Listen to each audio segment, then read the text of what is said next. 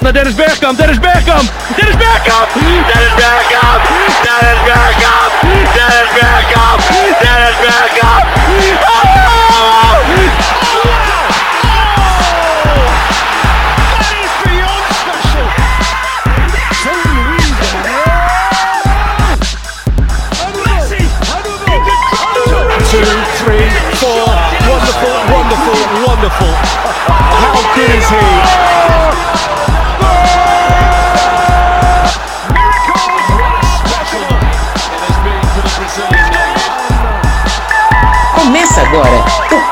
O podcast do Lacante FC para te informar e debater muito futebol.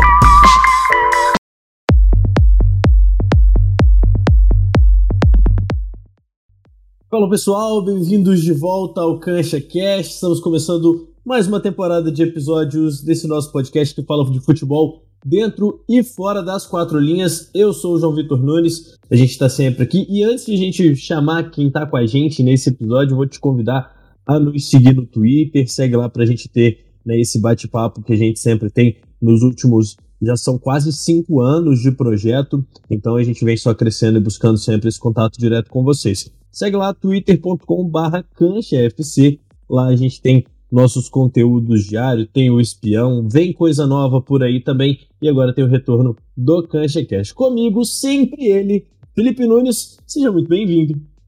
Boa noite, boa noite. É, boa noite que a gente está gravando à noite, né? Mas para você que está ouvindo aí de, de dia, bom dia. Para você que está ouvindo de tarde, boa tarde. É sempre um prazer estar aqui de volta com novos episódios. É, pensando, né, querendo trazer novas informações, temas relevantes para o futebol, sempre com convidados muito bem preparados para debater e informar, né, com muita propriedade sobre esses temas mais recentes, essas conversas mais recentes a respeito dessa paixão de todos nós que é o futebol. Então hoje a gente vai falar muito de gestão no futebol e com um gancho muito interessante também, que hoje nós temos Pedro Henriques conosco, ele já foi vice-presidente do Bahia entre 2015 e 2017.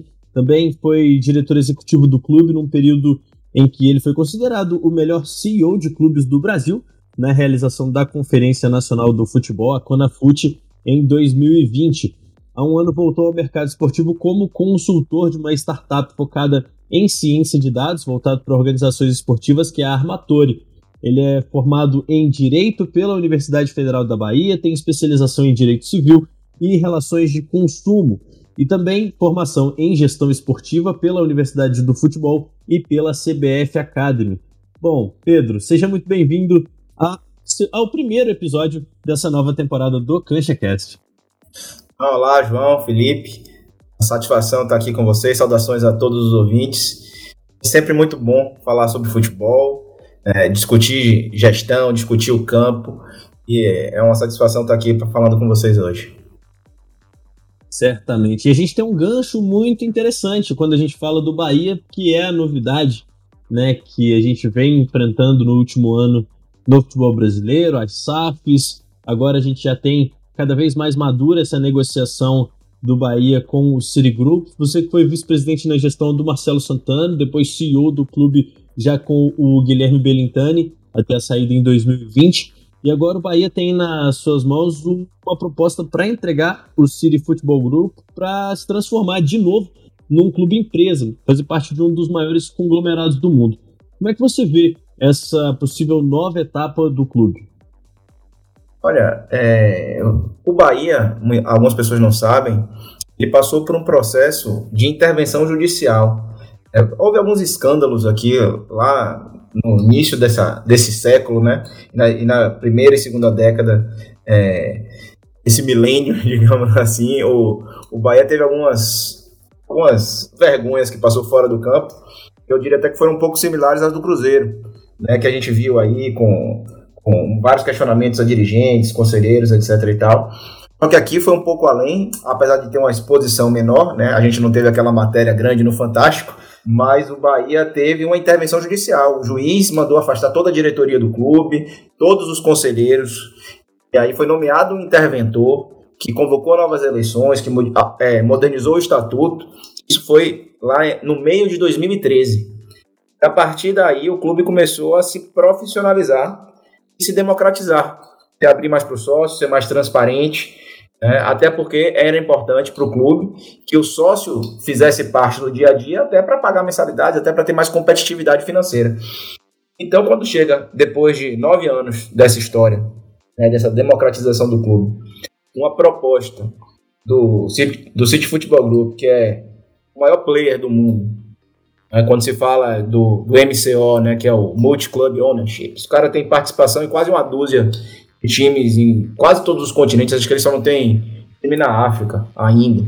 Né? Então, é, é uma satisfação muito grande, é, tendo sido parte desse processo né, de, de profissionalização, modernização, porque independente dos termos da proposta, que a gente pode até falar aqui, mas independente de, de, dos termos, ver o clube que começou esse processo de profissionalização há tão pouco tempo, né, há nove anos, considerando a realidade do nosso futebol, é, eles interessar a um grupo desse é, é uma coisa que não só empolga, mas como é gratificante, né, por ter feito parte desse processo. E avançando para os termos da negociação, o que tem sido divulgado, né, a gente não teve, o, o público não teve acesso é, ao contrato, mas o que vem sendo, tem, vem sendo divulgado é, são informações interessantes, é que, claro, tem que ser analisadas com todo cuidado, com todo critério, mas que podem fazer o Bahia evoluir numa velocidade muito mais rápida é, do que seria é, seguindo a, a linha natural de uma associação. Pedro, é bom pegar da sua fala, porque aí você abre dois caminhos para a gente conversar. É, o primeiro, né, você falando da, da, intervenção judicial que o Bahia passou e como que essa, essa intervenção levou a um processo de, vou colocar, redemocratização. Vou começar por essa pergunta então. É, porque foi o seguinte, é, foi um evento que no futebol brasileiro nunca tinha sido visto anteriormente né? A gente teve uma intervenção judicial e depois é, vocês, né, o pessoal do Bahia fez um evento de, de eleição em que os sócios votaram para presidente. É, a gente raramente vê isso em outras associações no Brasil. Então, até pegando um pouco desse gancho, né? Porque foi chamado de a independência do Bahia, né? Foi dia 7 de setembro. A gente levantou alguns dados aqui até a respeito disso, né? E aproveitaram o dia da eleição, fizeram esse, nessa, esse, usaram esse termo, né? Independência do Bahia. E e aí eu queria saber um pouquinho também desse sentimento, porque é, nesse processo todo os sócios, né, e todos os torcedores que quiseram se envolver no dia a dia do Bahia, eles tiveram esse poder de, vamos dizer assim, entre aspas, controlar o destino do Bahia. Mas agora a gente vê um conglomerado multinacional, que é um dos, dos conglomerados mais poderosos, né, ele e o, o Red Bull, é, fazendo uma proposta que, pelos termos que, que foram apresentados, né, você mesmo diz, é uma proposta que é, elevaria o patamar do Bahia é, para um, um, um, clube internacional. Né? E então, como fica um pouco desse sentimento é, entre esse controle dos torcedores, dos sócios, né? Dessa, dessa participação em que eles tinham nessas decisões, e agora se transformando né, novamente, mas aí a gente vai voltar nisso depois, novamente em um clube empresa né, agora sob o controle de uma multinacional é, das mais poderosas do mercado. É, olha, situações um pouco diferentes, né? É, de fato, o Bahia, durante décadas, ele viveu um período de, de domínio, digamos assim, de duas famílias, é, politicamente falando, e era uma dificuldade muito grande do torcedor conseguir se associar. Imagine, Hoje em dia, você ouvir isso em qualquer associação é um contrassenso, porque você impedir a associação de torcedores, você está negando renda, negando receita.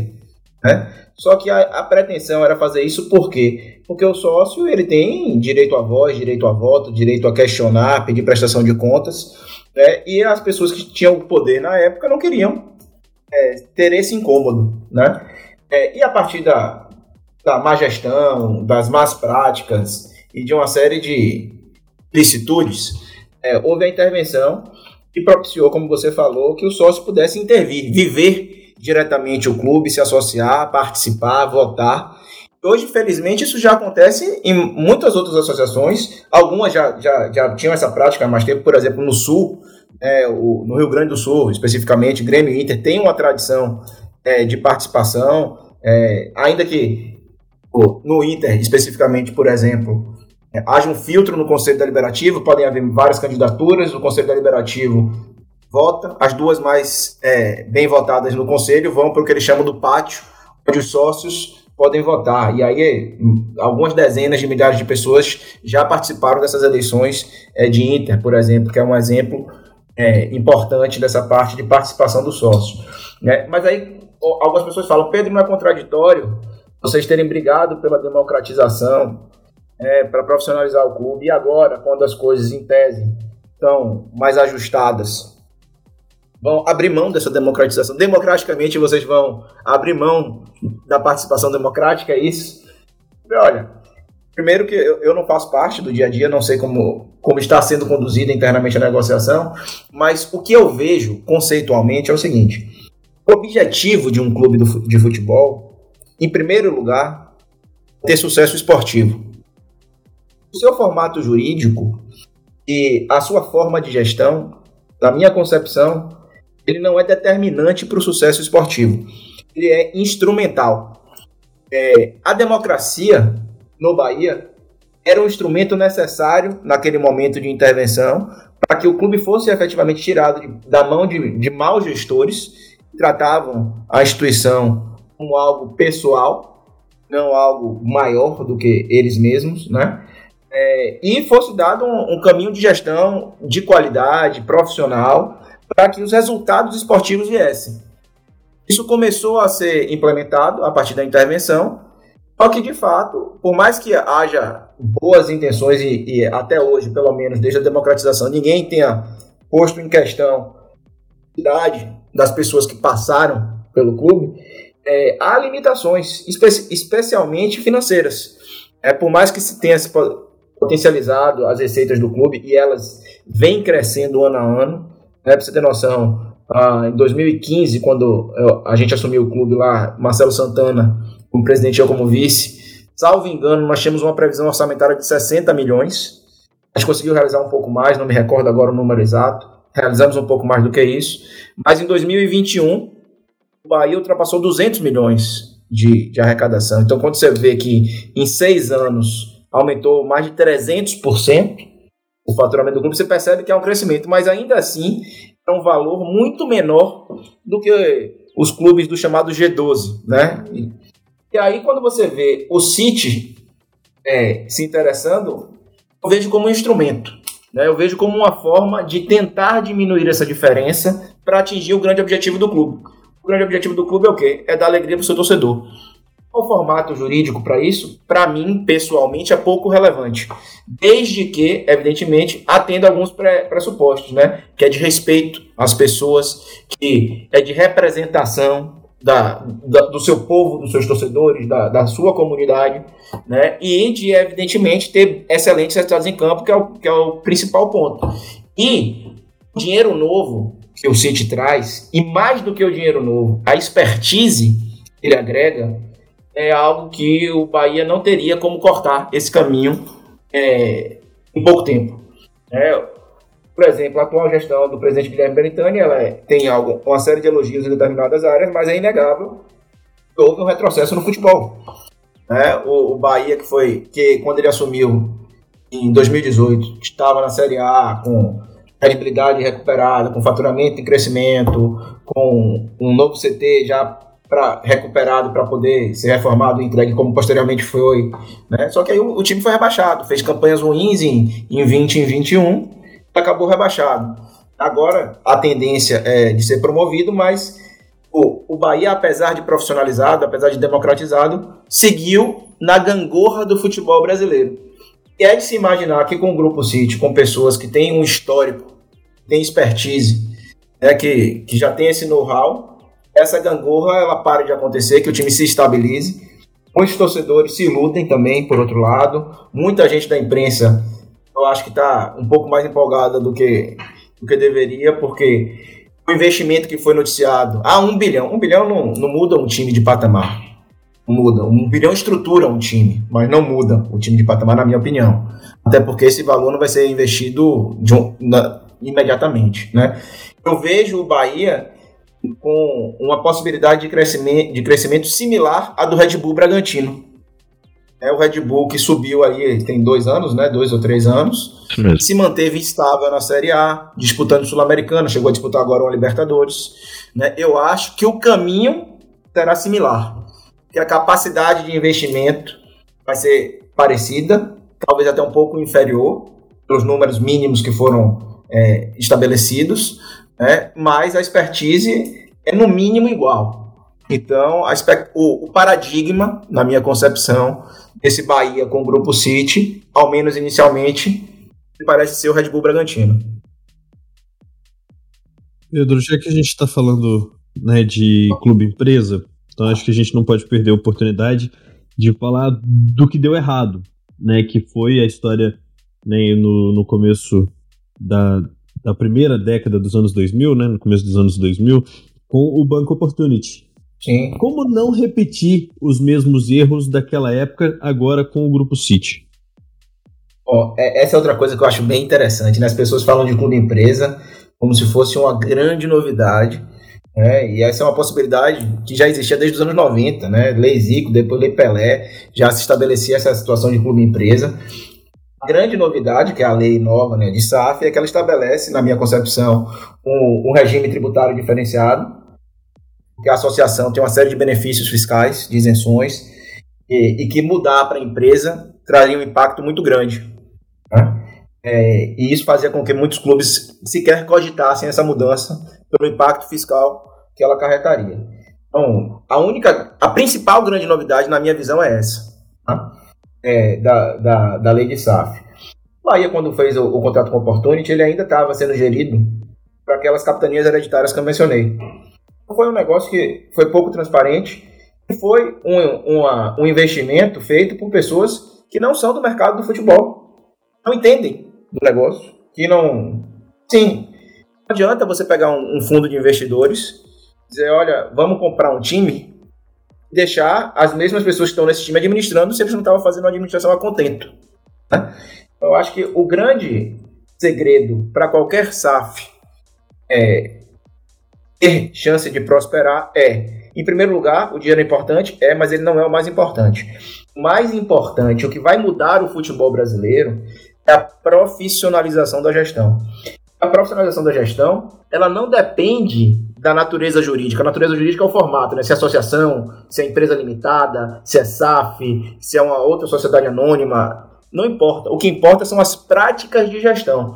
Então, é, no contrato que venha a ser feito, nos estatutos, né, tudo tem que ser muito definido. O comitê de, de gestão, quais são as atribuições, quais são as normas de compliance, né, quais são as cláusulas que dão garantias para que o, o, clube possa fazer exigências de aporte, ou se vai ter performance esportiva, que no caso do Bahia parece que não tem. Mas assim, é preciso fazer uma, uma malha contratual, né? Todo um cuidado para dar as previsões que garantam segurança, porque a mera transformação em SAF não é garantia de sucesso. O Bahia foi um exemplo que o Banco Opportunity ele acabou em litígio, o Bahia teve que pagar a bolada para o Opportunity no final das contas. É, o Bahia é só um exemplo. O Figueirense também teve um problema se tornando clube empresa. É, existem outros. O próprio Vitória chegou a ser clube empresa também. Né? E aí a gente tem que entender que o que é importante para os gestores é olharem a lei de SAF e procurar nela os instrumentos adequados para potencializar os recursos do seu clube. Se eu virar SAF aqui, eu consigo entrar em recuperação judicial ou fazer um regime centralizado de execuções. Poxa, se eu virar SAF, eu consigo emitir debêntures e me capitalizar para fazer investimentos. Então, são os recursos que são agregados, né? Não é a mera transformação e não é com qualquer um. Né? Não é simplesmente, ah, não, tem um bilionário aqui que está querendo brincar de futebol manager e eu vou dar meu clube para ele. Né? Não é por aí. Acredito que há uma empolgação muito grande, porque a gente vive um, um tempo, isso é até irritante, porque me parece tolo, a gente quer respostas rápidas, soluções mágicas para as coisas. A gente vive uma era de imediatismo, sabe? As pessoas não gostam de estudar, não gostam de se debruçar sobre os temas, de tentar realmente consertar. Elas querem o conserto instantâneo, né? Como se a vida fosse um grande videogame e você tivesse uma manha para atingir os seus objetivos. E não é assim que as coisas funcionam. As coisas precisam de, de processo, de trabalho, de dedicação, de tempo. Né? E o que a gente menos encontra no futebol é tempo para entregar os trabalhos. E os que encontram conseguem entregar grandes trabalhos. Eu vou dar um exemplo aqui que eu normalmente menciono de um clube que é associativo e para mim é maior é a maior prova de que quando se tem tempo e se tem metodologia é possível mudar um clube de patamar. Estou falando aqui do Clube Atlético Paranaense, que na década de 90 não era sequer o maior clube do Paraná, e hoje, na minha concepção, está no top 5 do Brasil. Tanto em resultados esportivos, tanto no ranking da CBF, que leva em consideração os últimos cinco anos, é, quanto em participações em Libertadores, títulos de Sul-Americana, título de Copa do Brasil, agora está na final da Libertadores. Tem um dos melhores, se não o melhor estádio privado do Brasil. Acho que talvez hoje o Allianz esteja na frente. Mas assim, é, é um trabalho que foi desenvolvido ao longo de 20, 30 anos, com constância, que possibilitou um grande crescimento. E não há quem possa dizer que o Atlético Paranaense não faz um trabalho profissional. Pode até não gostar do estilo e da, dos métodos de, do presidente, né, de Mário Celso Petralha, que na verdade não é presidente, acho que hoje ele é CEO lá, mas é inegável. Ele entregou resultados, ele mudou o time de patamar. Então veja, a gente está falando de uma associação.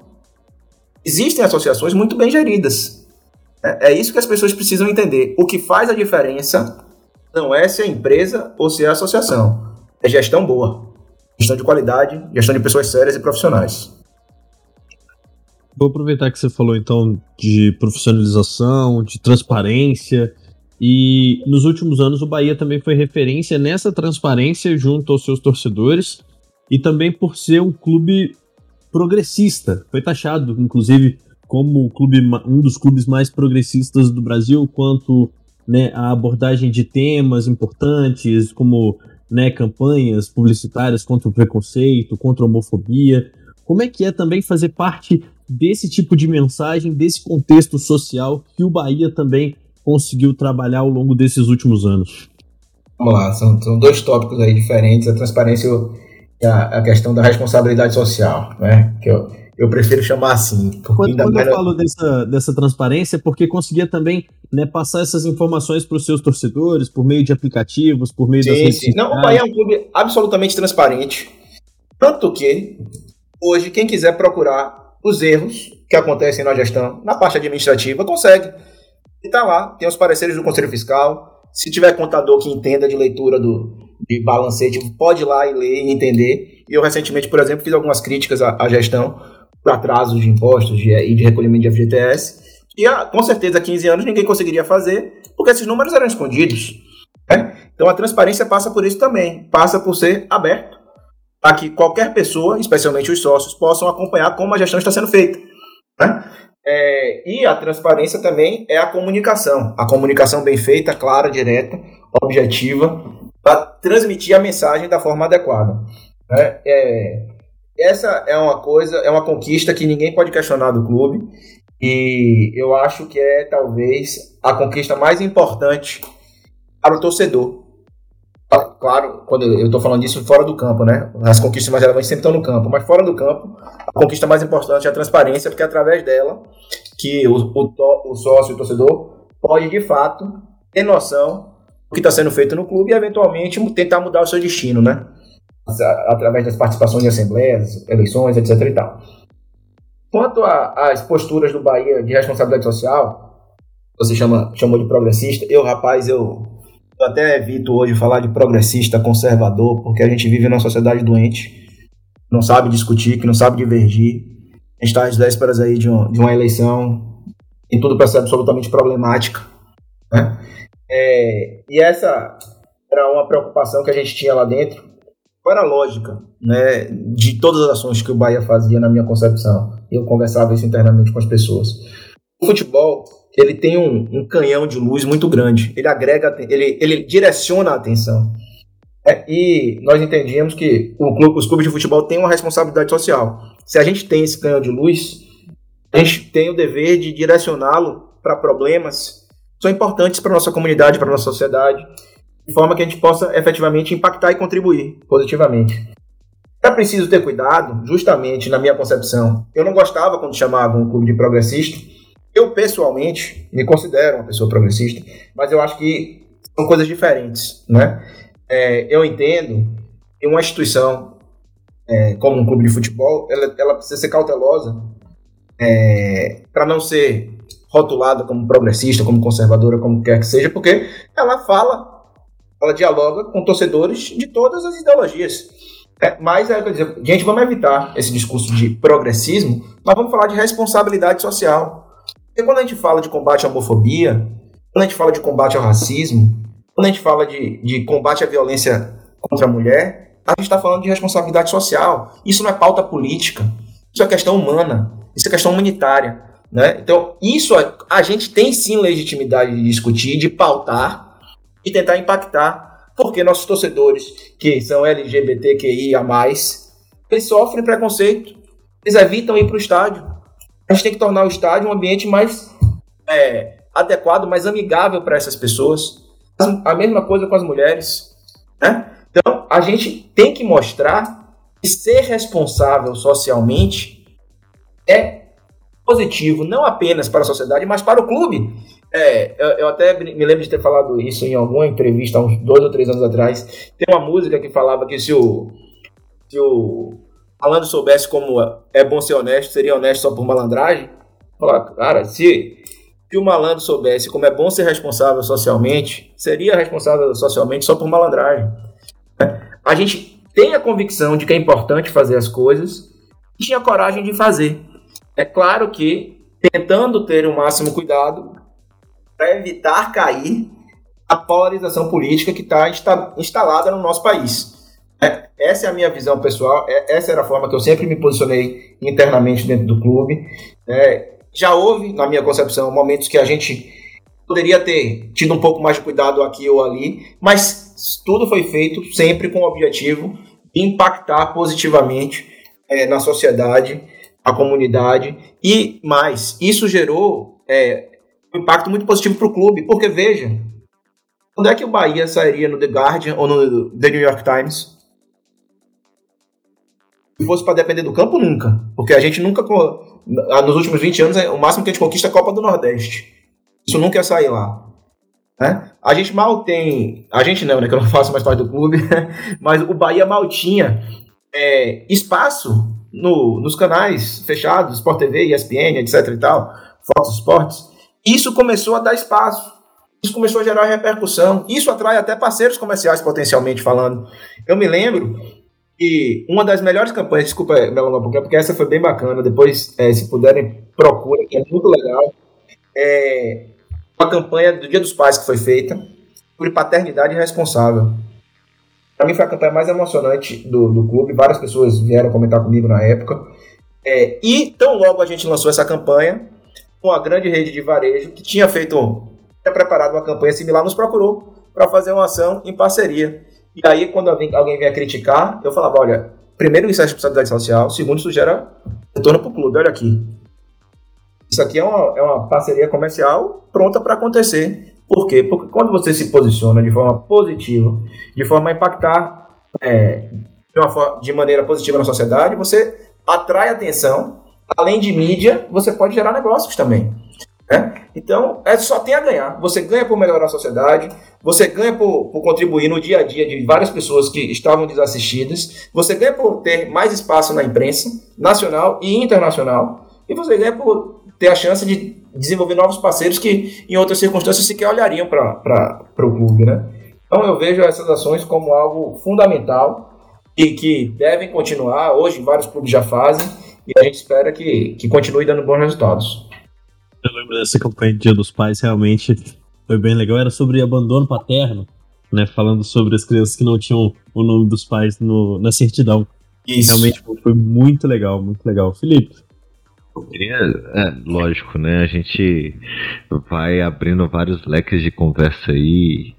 É massa, como você falou, de, de entender como que alguns posicionamentos eles são fundamentais, influenciam muito, tanto na, na visibilidade que ganha o clube, é, né, quanto, quanto no, no retorno social, né? Isso é muito importante principalmente como você falou, hoje a gente vive uma sociedade um pouco adoecida, que não tem muito carinho, muita empatia pelo próximo, acha que é, carinho e, e dar visibilidade a pautas sociais é uma, uma questão de posicionamento político. Né? É uma tristeza, mas infelizmente chegamos nesse patamar. É, Pedro, mas assim, eu, eu queria até pegar um gancho numa fala que você.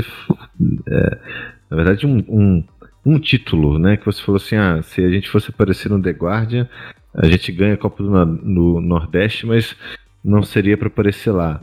Então eu queria falar até um pouquinho é, a respeito disso, porque é, você falou da Copa do Nordeste e a Copa do Nordeste é a competição regional que, que foi que ficou consolidada.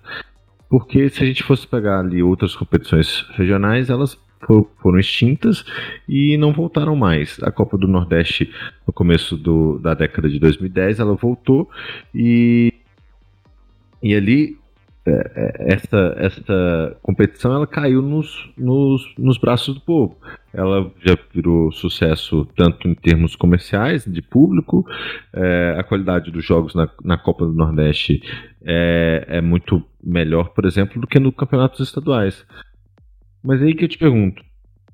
A gente sempre tem esse problema de calendário, ah, futebol brasileiro, muitos jogos, calendário, calendário. No Nordeste há a Copa do Nordeste, há os campeonatos estaduais e alguns dos clubes continuam né, na disputa ali nos campeonatos brasileiros nas quatro divisões. É, como é que você enxerga esse cenário?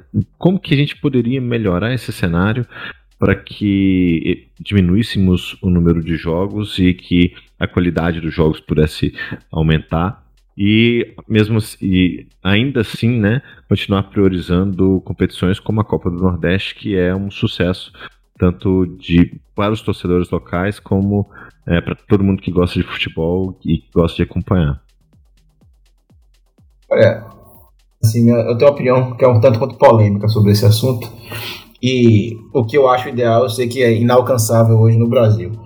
É, o, o, o, futebol brasileiro ele tem um, um modelo na CBF é, que dá mais poderes políticos às federações estaduais, em detrimento dos clubes. E o que faz o caixa das federações estaduais são os, são os campeonatos, né? É, Paulista, Baiano, Mineiro, Gaúcho, etc e tal. E, enfim, pega três meses do nosso ano, imprensa o nosso campeonato nacional, que é o filé mignon do, do produto futebol brasileiro, né, em oito, nove meses aí. Aí faz com que a gente não tenha férias, faz com que a gente não tenha pré-temporada, faz com que a gente não pare em data FIFA, faz com que a gente jogue quarta e domingo e seja o caos que a gente vive. Né? A Copa do Nordeste ele veio como alternativa. Ele, ele, os times que jogam a Copa do Nordeste eles não têm mais datas nesse período do que os times que jogam o Paulista ou o, o Campeonato Mineiro, Gaúcho, Paranaense.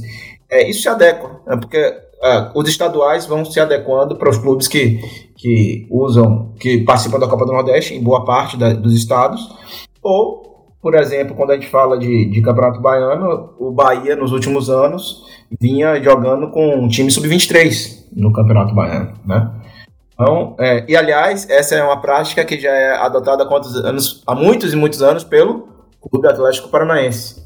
Ele tem um planejamento melhor, na minha opinião, e eles já davam a pré-temporada para o time principal para se preparar para os campeonatos mais importantes, que são as Copas Nacionais e Internacionais e a Série A, né? Mas beleza, vamos voltar à Copa do Nordeste. A Copa do Nordeste continuou no calendário brasileiro por uma, por uma ação da Liga do Nordeste contra a CBF, ação judicial. Eu até. Esse é um dos tópicos do, do livro que eu estou escrevendo, deve ser lançado agora em outubro. É, tem, tem um, um, pouquinho dessa historinha. Porque a CBF, quando começou o brasileiro por pontos corridos, ela acabou com os regionais. É, a gente tinha Copa do Nordeste, Rio São Paulo, Sul Minas, vocês devem lembrar. É, e só que a Liga do Nordeste não aceitou essa, essa extinção passivamente, porque já tinha contratos é, comerciais estabelecidos, entrou na justiça, anos depois ganhou a ação. Por isso que a gente teve a manutenção da Copa do Nordeste. É, porque a CBF, ia perder uma ação milionária, chamou a Liga, conversou, fez um acordo e autorizou o retorno da Copa do Nordeste. Muito bem. Os campeonatos estaduais, a exceção do Paulista e talvez do Gaúcho e Mineiro, Carioca um pouco menos, porque os grandes, os quatro grandes, digamos assim, acabam ganhando mais, mas os campeonatos estaduais, via de regra, são altamente deficitários. E tem quem ganha com, a, com esses estaduais são as federações é, ou os clubes que têm maiores, notadamente de São Paulo, porque tem bons contratos. Já se faça, a Federação de São Paulo faz um trabalho diferenciado. É, mas a maior parte dos campeonatos estaduais do Brasil são altamente deficitários para os clubes. A Copa do Nordeste veio para diminuir um pouco esse prejuízo para os clubes da região. O que é que eu acho ideal? Eu acho ideal que o Campeonato Brasileiro, os jogadores do futebol brasileiro, eles tenham férias em janeiro, que eles tenham pré-temporada de fevereiro, que eles tenham o Campeonato Brasileiro de março a dezembro. Isso eu acho ideal. Com isso, a gente poderia fazer jogos só no final de semana, não precisava ter esse quarto domingo, fazia copas no meio da semana, né? É, transformava o estadual tudo em sub-23. Pronto, acabou-se. Estadual é importante para manter é, rivalidades, etc e tal. Mas assim, na minha visão, se a gente quer tratar o futebol como produto da indústria do entretenimento, que é o que ele é, se a gente quer ter mais dinheiro no futebol brasileiro, a gente não pode ser romântico. Né? A gente tem que tratar como negócio. E não faz sentido, como negócio, você ter um produto de nível C, que são os estaduais, salvo exceções, repito, né? para em três meses e espremer a melhor competição que a gente tem, que é o brasileiro, em, em oito meses. Não faz sentido. Não faz sentido a gente ter jogo quarta e domingo. Todo treinador fala que não tem tempo para treinar, e é verdade. É patético. Os treinadores estrangeiros vêm para cá falam que o Campeonato Brasileiro é muito difícil, porque não tem como treinar. Não tem lógica isso, gente. Não tem lógica a gente não parar em data FIFA. Qual, qual sentido? Os melhores jogadores do campeonato, que são os que servem as suas seleções, não jogam e o campeonato acontece. Não faz sentido. Isso está Sendo bom para quem? Fica a pergunta. Né? Então, assim, toda vez que a gente vê algum movimento de mudança na CBF, é o que eu sempre falo, muda um pouquinho para manter como tá. Né? É, muda um pouquinho para manter como tá. Espero estar errado. É, os meus cinco anos no dia a dia da gestão direta de um clube de futebol me tornaram uma pessoa mais cética. Né? Mas eu sempre acredito no trabalho, sempre acredito é, na possibilidade de mudança. Nesse aspecto, apesar do ceticismo, eu sou otimista e insisto, sou teimoso, porque se as pessoas que acreditam, as, as condutas, que as gestões, que as coisas em geral têm que ser feitas de uma forma diferente, desistirem, aí que realmente a gente está fadado ao fracasso e à manutenção de tudo que tem de errado, não só no futebol, mas no nosso país. A gente tem mais que, que lutar mesmo, tentar defender os conceitos que a gente acredita, é, gritar, falar, escrever é, e fazer as pessoas nos ouvirem. É, o que eu costumo dizer é que eu não acredito. Sempre fui um tanto quanto esperançoso, apesar de cético, eu sou um cético esperançoso, mas quando eu vi a, a entrevista, a entrevista não, a reportagem, Gabriela Moreira e Rodrigo Capello, foi fantástico. Uma matéria de 11 minutos, falar do Cruzeiro, mas não era para falar de futebol em campo, era para falar de títulos, era para falar de gestão, ou melhor, de má gestão. Era para falar de escândalos. Era para jogar toda, todas as sujeiras que existem nos bastidores do futebol a sala de estar de milhões de brasileiros. Eu passei a ter mais esperança, porque eu digo, olha, se mostraram isso e, essa e isso não causar indignação e, consequentemente, vontade para mudança, nunca mais a gente vai ter. E eu acho que as coisas começaram a mudar, ainda que muito devagar, mas aquela, aquela matéria foi um grande serviço feito ao futebol. É, não, não só ao Cruzeiro, mas ao futebol. Eu acho que aquilo ali reacendeu nossa esperança de ter, de fato, implementada, ainda que no médio ou longo prazo, gestão profissional de verdade no futebol brasileiro. Certamente, essa, inclusive essa questão do Cruzeiro me incomoda de ter ficado só na indignação e não ter saído ninguém preso nessa história. É, só para a gente voltar numa outra, um outro detalhe que você falou, é que para o ano que vem, como o Campeonato Brasileiro vai acabar mais cedo esse ano, por conta da Copa do Mundo, né, a CBF conseguiu puxar um pouco para antes né, o, o calendário, e o ano que vem o Brasileirão será paralisado nas datas FIFA pela primeira vez, em 2023. Então a gente vai ter, né, como foi nessa data FIFA que a CBF resolveu adiar a rodada do Brasileirão, no ano que vem todas as datas FIFA então terão essa paralisação também. É, eu, eu vi, fiquei feliz, mas espero que não seja uma situação excepcional, né? Porque é uma situação excepcional na Copa do Mundo no final do ano, né? Como vai ser esse ano. É, e é, é o que eu disse. A CBF, eu sou sempre muito muito cético, apesar de, das mudanças que acontecem, a gente torcer para que as coisas mudem. Mas, de fato, é preciso reconhecer esse avanço. É preciso reconhecer que, pô, não faz sentido a gente não parar em data FIFA, né? E, mas, assim, esse adiamento da rodada aí, já tem, já tem jogo hoje, já tem jogo amanhã. Assim, o jogador que jogou hoje por uma seleção, ele não vai jogar nessa rodada do mesmo jeito, né?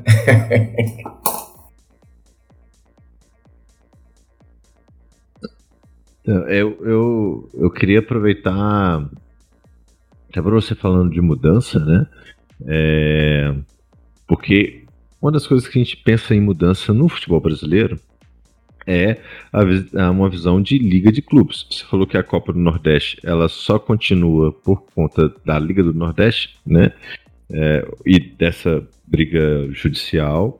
Mas falando em liga, né, em visão de liga de clubes, é, a gente vê que todas as tentativas que nós vimos anteriormente, ela não sai de papel. Aí agora temos uma nova tentativa e nós já temos dois grupos que não estão dispostos, ou pelo menos não parecem dispostos a ceder é, nas exigências, né? Cada um brigando por, pela sua posição. Então, como é que a gente vai conseguir tirar essa ideia de liga do papel e fazer com que isso seja aplicado é, na prática, né? E pensando até que seja essa a, a, o próximo passo em termos de organização, em termos de profissionalização dentro do futebol brasileiro. A liga, para mim, é uma necessidade, né? Algo imperativo para a gente continuar nosso processo de profissionalização. Só que o, os clubes em geral eles são absolutamente egoístas. Né? É, eles têm a lógica de sempre priorizar as suas necessidades, aquela coisa que a gente tem um ditado aqui, diz a farinha pouca, meu pirão primeiro. Né? É, eles querem resolver o problema deles. O problema dos outros é o problema dos outros. Né? E enquanto a gente tiver essa mentalidade, vai ser difícil ser difícil, mas veja, já há uma evolução. Eu acho que a gente precisa reconhecer isso. Eu acho que é preciso também haver flexibilidade. Né? É, é evidente as divergências que existem entre os dois grupos, mas na minha concepção não é algo inconciliável.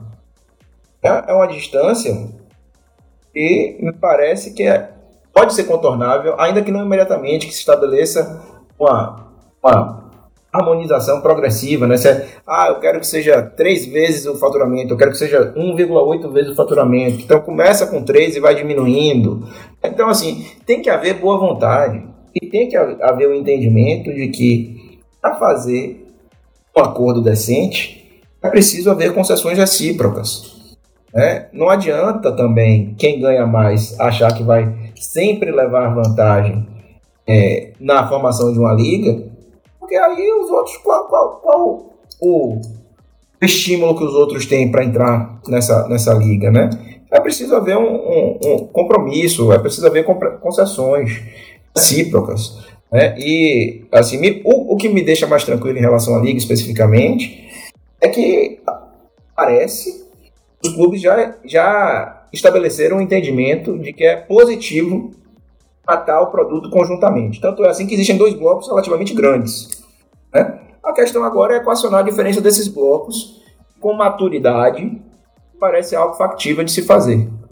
Né? Me parece algo, algo importante. Eu li algumas coisas aí, aí eu volto a falar do, do Grupo City, né? Eu li, é, me lembro se foi o colunista do UOL, acho que foi, que falou que o Ferran Soriano estaria querendo se envolvendo ou, ou prestes a se envolver nessa discussão.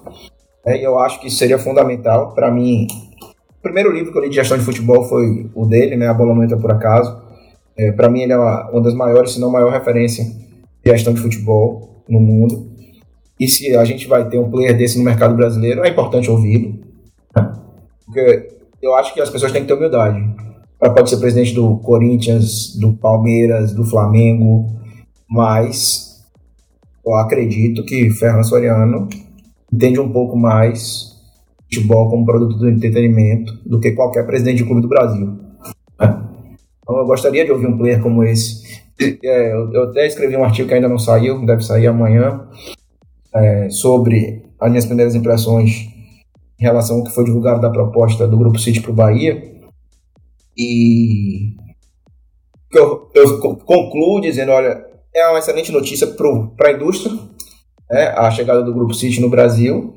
E eu, eu quero crer que a presença de um player desse tamanho pode impactar o negócio como um todo, não só no Bahia, se for concretizado efetivamente, né? Porque quando você vê um cara desse tamanho, com a expertise que ele tem, não só ele, né, mas todo o grupo, né, desembarcando no futebol brasileiro, eles vieram, eles se interessaram pelo futebol brasileiro não apenas por conta do Bahia.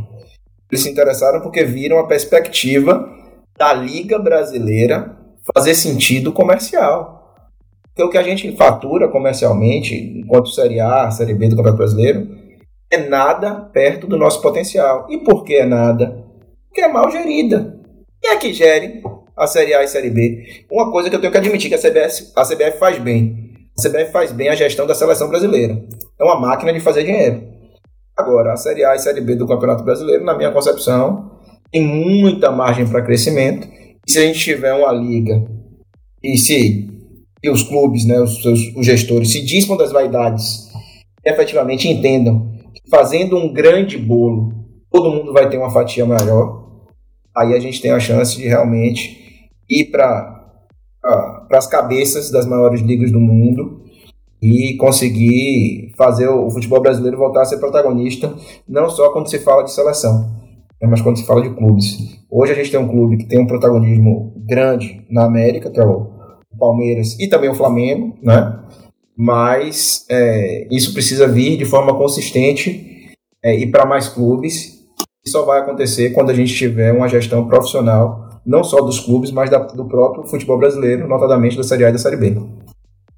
Pedro, vou aproveitar então que você falou do Soriano, né, desses players importantes. E quando a gente fala de La Liga, a gente fala muito bem também de estratégia, né, de relacionamento entre essas organizações esportivas, um trabalho muito interessante que é feito na La Liga e que, né, tendo esse player aqui no Brasil, potencialmente seria utilizado também, né, pelo menos esse conhecimento dele. E atualmente você tem trabalhado como consultor, né, de uma startup que atua muito com base nesse foco da tecnologia, ciência de dados, para dar suporte nessas estratégias. Como é que você vê esse potencial para os clubes brasileiros e como é que você tem enxergado também essas novas demandas dentro desse campo da tecnologia? Ah, cara, eu, eu, eu vejo a gestão de futebol como um todo, em geral, tá? Como algo muito empírico. O, o presidente, ele é um torcedor apaixonado, ele tem muitas vezes diretores é, ou, ou vice-presidentes que são pessoas abnegadas, que também são apaixonadas, e que não, não vivem o dia a dia, o horário comercial dos clubes de futebol. Isso não pode mais acontecer. Mesmo as pessoas que vivem o dia a dia, muitas vezes, eles atuam e tomam decisões com base na, na experiência, com base é, no empirismo mesmo. E me parece que quando a gente tem dados de verdade, transforma esse dado, esses dados em informação para pautar as tomadas de decisão, a eficiência da gestão aumenta exponencialmente. É, é o tipo da coisa, ah, vamos abaixar o preço do ingresso para lotar o estádio porque o time está mal. Isso é uma coisa até intuitiva, né? Será que é necessário baixar o ingresso? Será que é verdade que vai encher mais? Como é que a gente faz isso? Né? E aí é, é o que você estava falando da, da consultoria que a gente faz.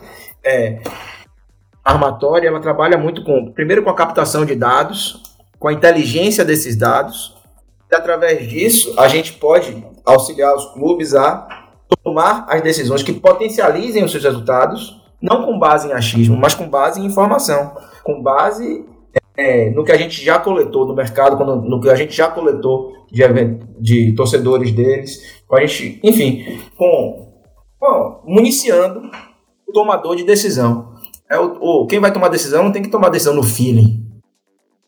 Tem que tomar decisão porque ele tem a convicção de que tal ação vai desencadear o resultado B, não por achismo, mas por fatos, por experiência prática, por números.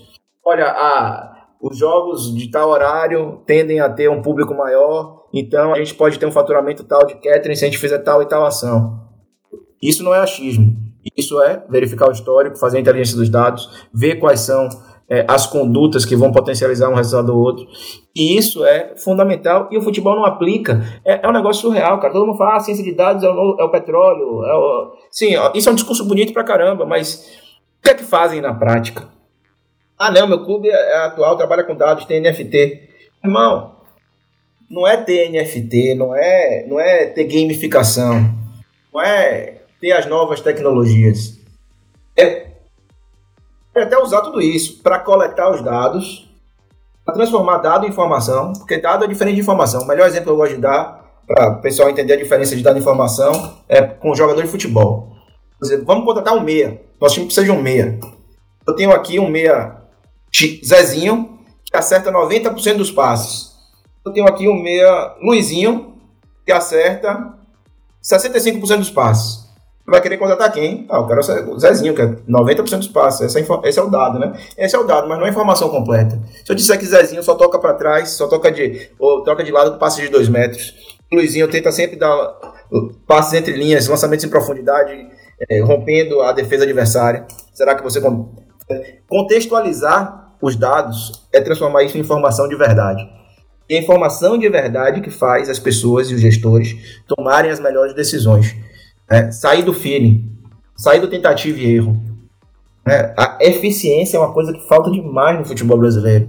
E a gente tem como ajudar as pessoas a serem mais eficientes. São práticas é, que pô, eu, eu acho que é tão, tão óbvio, né?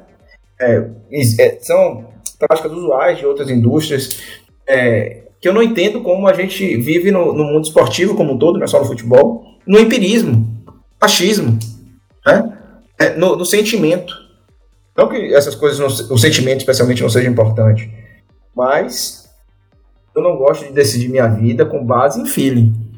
Eu acho que a, e, a, e imagina você definir a vida de um clube de futebol que impacta milhões de pessoas. Né? Então a gente tem que ter responsabilidade. E responsabilidade se faz faltando as suas decisões nas melhores informações, melhores dados concretos, porque erros em tomada de decisão vão existir sempre. O que a gente pode fazer constantemente é diminuir a margem de erro, se munindo das melhores informações. É, e eu acredito que isso tem muito potencial, muito potencial no esporte brasileiro, nem só no futebol. Né? O futebol talvez seja um dos mais avançados, é, uma das mais avançadas modalidades do esporte brasileiro, apesar de, por exemplo, o NBB ter, um, ter uma gestão bacana também. Né? É, mas a gente tem muita, muita margem para crescimento. Eu acredito que até com essa, essa nova onda né, da SAF e da profissionalização, da chegada de players do mercado internacional, é, esse mercado vai crescer bastante. De ciência de dados, é, não só de ciência de dados, mas de inteligência de dados. Acredito muito nesse potencial.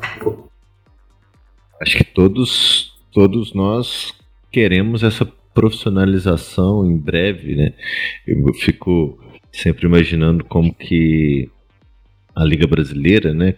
A partir do momento que ela sair do papel e sendo bem gerida, é, o potencial que nós temos ali para alcançar as maiores ligas do mundo e quem sabe até um, um processo de interna internacionalização, né, de expansão das marcas que para nós são muito conhecidas, mas para fora do Brasil ainda não são tão conhecidas. É, Pedro, assim, o papo tá ótimo, foi muito bom conversar contigo. É, mas a gente já está encerrando também, já está chegando ao final dessa, desse primeiro episódio da segunda temporada do Cancha Cash. Se pudesse, dava para ficar mais algumas ah, horas batendo papo aqui, tranquilo. Tranquilamente. Papo bom, boa conversa, excelentes colocações. Eu acho que é, é tudo que a gente se propõe sempre a trazer para quem nos ouve, para quem é, sempre nos acompanha no nosso perfil no Twitter, no nosso perfil no Instagram. E peço de novo para que as pessoas possam ir lá, dar um.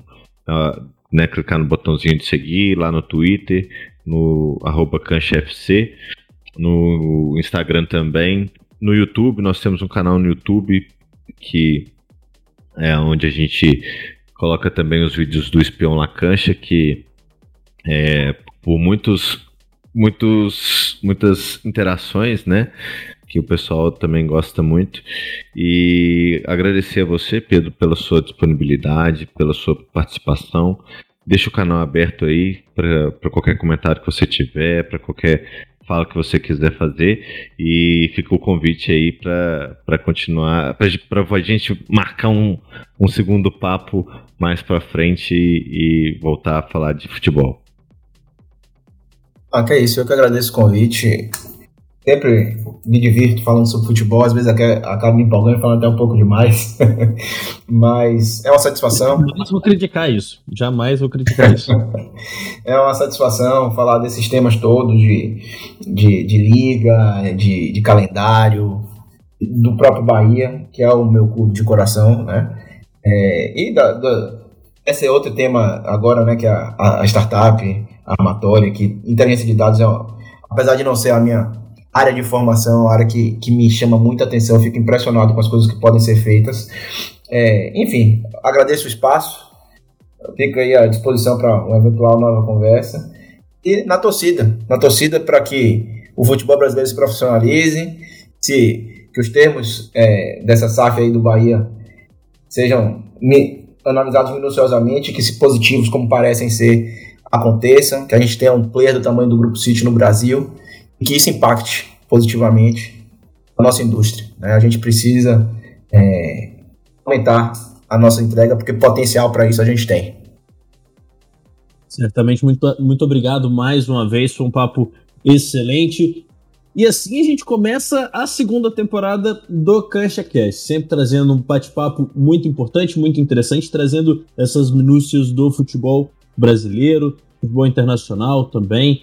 E a partir de agora a gente vai buscar novos convidados. Então, se você chegou pra gente pelo Twitter, já deixa lá no tweet quem que você quer ouvir aqui no CanchaCast, que a gente vai tentar, tá? Não prometo, mas a gente vai tentar trazer aqui para conversar com a gente. Não segue a gente? Segue a gente lá, twitter.com.br canchafc, instagram.com.br lacanchafc e no YouTube, youtube.com.br lacanchafc, sempre conteúdos também por lá. Agradecendo mais uma vez o Pedro Henriques pelo papo, o Felipe também por estar com a gente nesse projeto. E a gente volta trazendo mais um papo bastante interessante numa próxima oportunidade. Até lá!